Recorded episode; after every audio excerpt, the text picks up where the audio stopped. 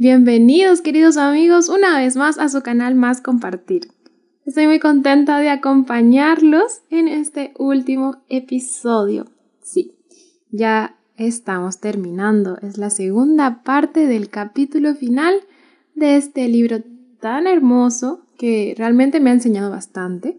Espero que ustedes, al igual que yo, hayan podido adquirir nuevo conocimiento, nuevas formas de ver la vida y de vivirla, más que nada.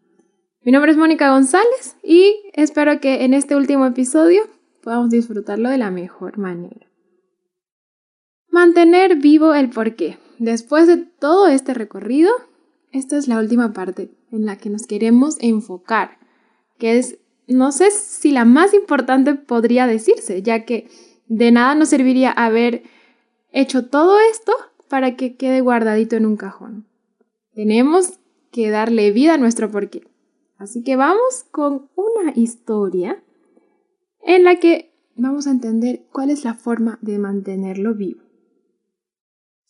Hace poco, uno de los que trabajan en esta empresa de Empieza con tu porqué voló en Southwest Airlines de San Luis, Missouri a Columbus, Ohio. Esta persona estaba en un vuelo que estaba repleto. No había ya lugar para las maletas y había un pasajero que se quedó sin un espacio en la cabina para guardar su equipaje. Así que le dijeron que por favor eh, les entregase la maleta para ponerlo en, la cabina de abajo del, del avión.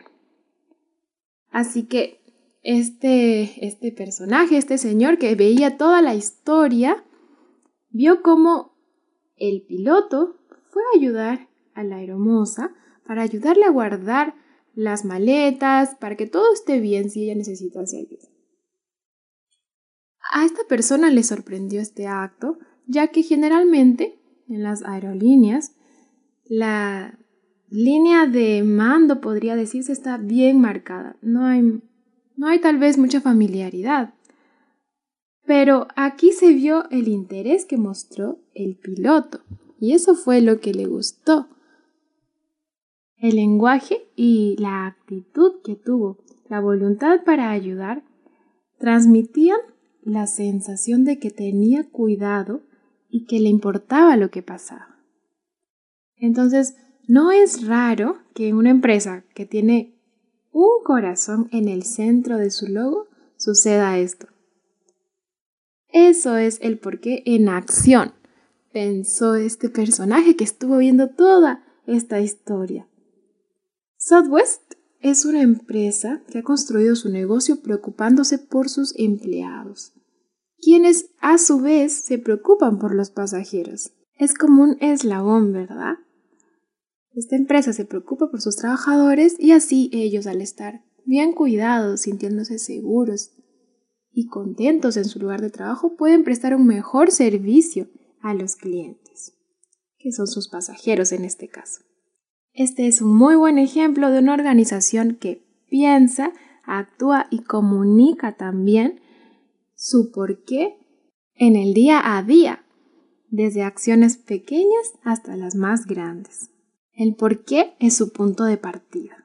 Y teniendo en cuenta todo esto, quiero que repasemos unos puntos, algo que debemos recordar, el por qué debe mantenerse vivo.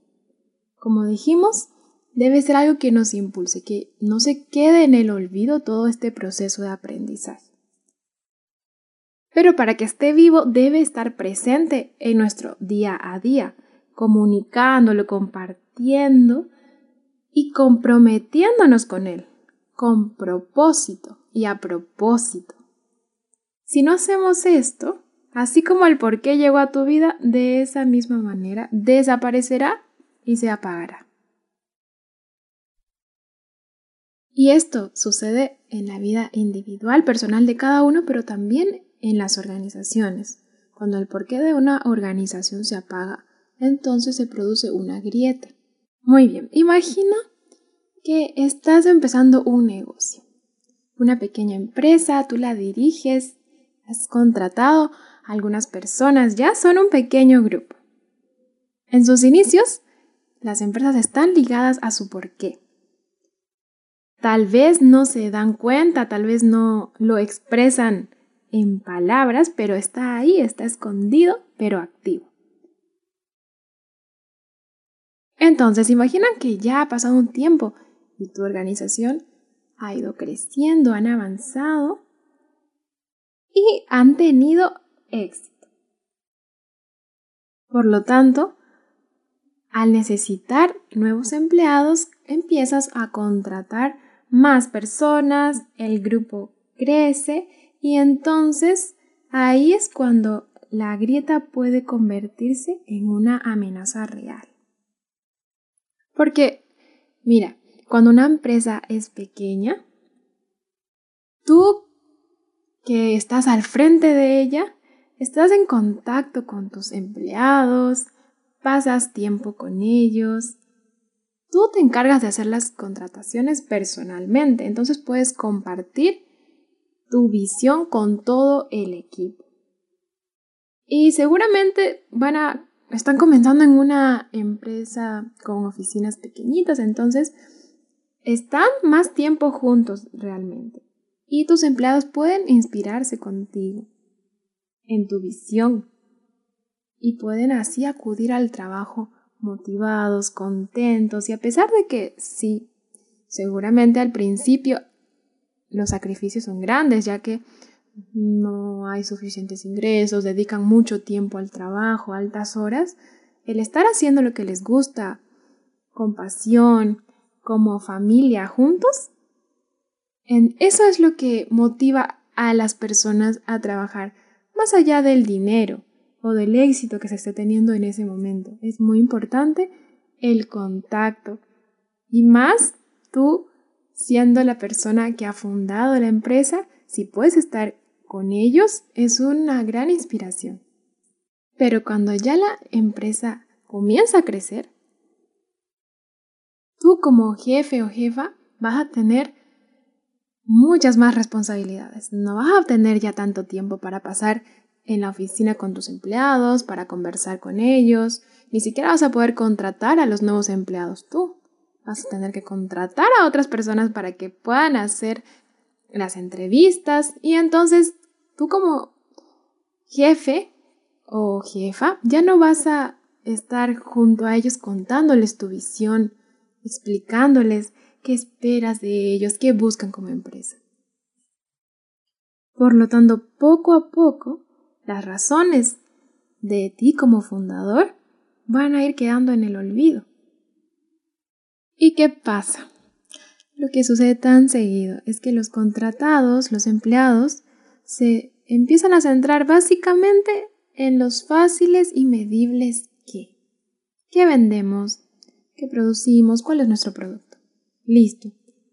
Todo lo demás se empieza a apagar. Ahí está comenzando a abrirse esa grieta y a transformarse en una amenaza. Puede ser que ya te haya pasado, como fundador de una empresa o como empleado, te diste cuenta que algo estaba cambiando en el ambiente, en el clima laboral. Las cosas ya no eran como antes. No sabías en qué momento comenzó todo, pero sí sentías que algo había cambiado. Esto puede traducirse como un elevado estrés entre los empleados. La pasión disminuye, también hay baja productividad.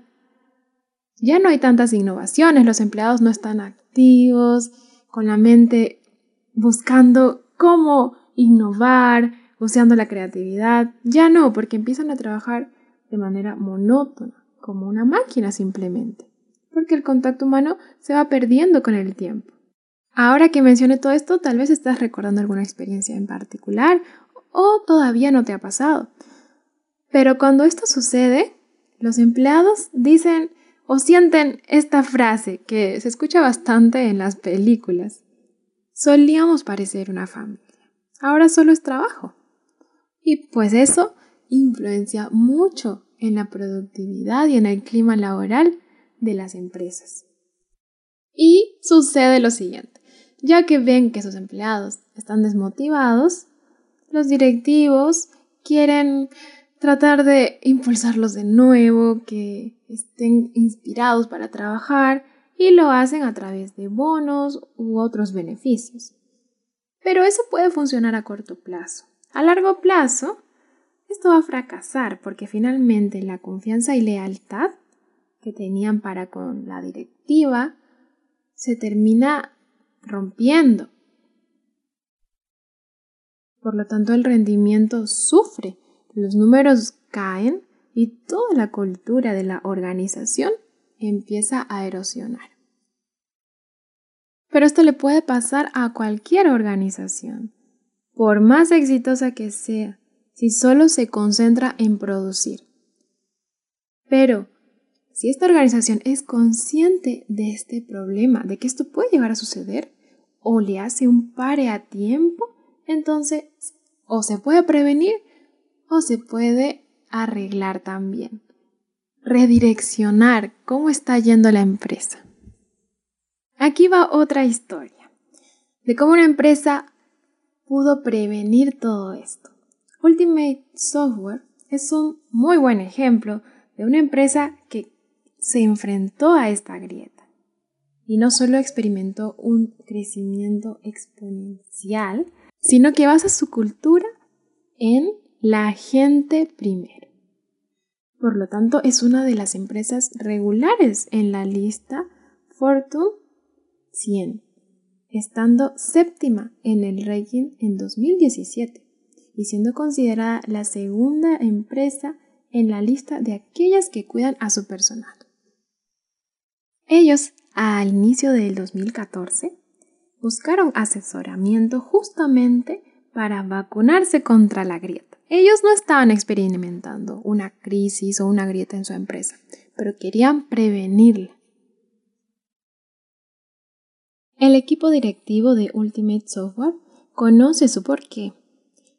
Cuidar a la gente de forma que pueda crecer y sentirse capacitados para hacer siempre lo correcto. Ellos lo que querían era ayuda para poder diseñar una formación para sus líderes que les asegurara que tuvieran todo lo necesario para hacer lo correcto, todas las herramientas necesarias para trabajar de la mejor manera.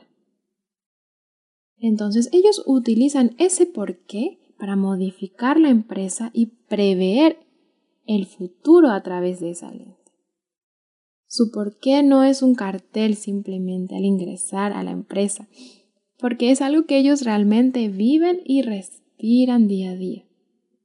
Previenen la grieta de manera consciente, a través de alinear infatigablemente sus qué con su porqué.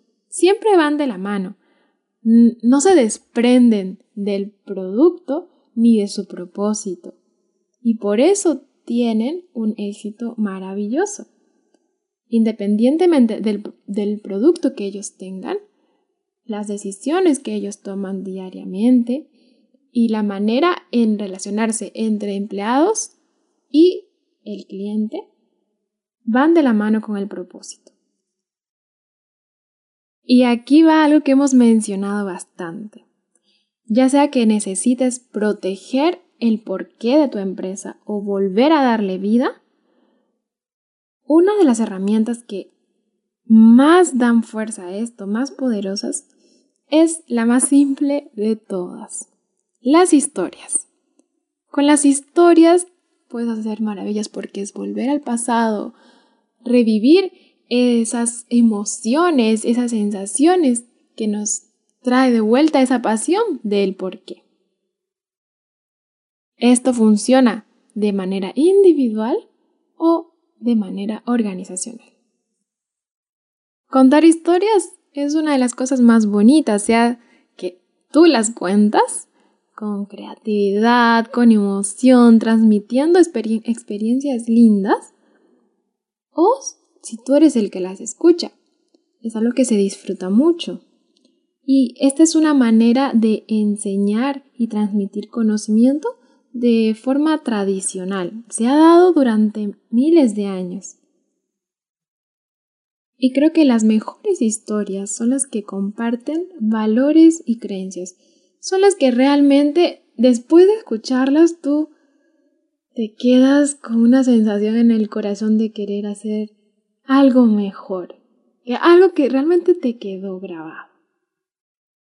Porque son historias poderosas que inspiran y son la fuente del porqué y el combustible que mantiene vivo el porqué.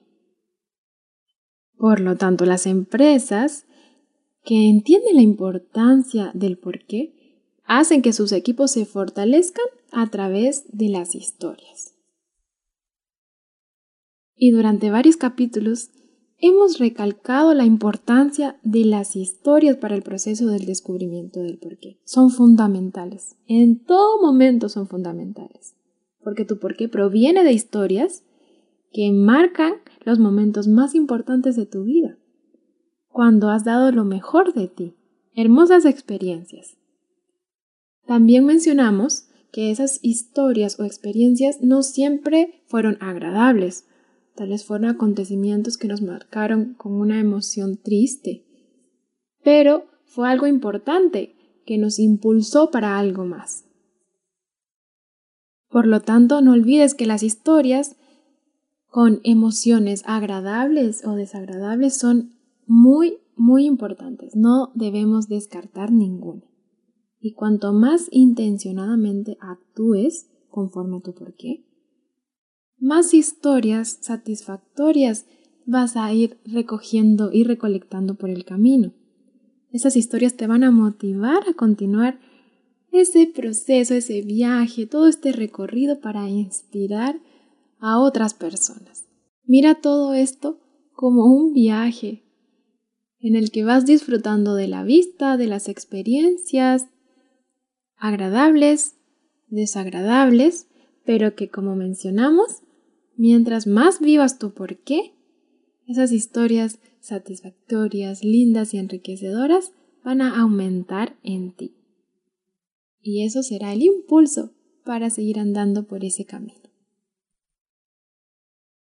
Y al final de todo esto, cuando empieces a vivir tu por qué, vas a descubrir que encontrar tu propio por qué es hermoso pero también ayudar a los demás a descubrirlo es increíble.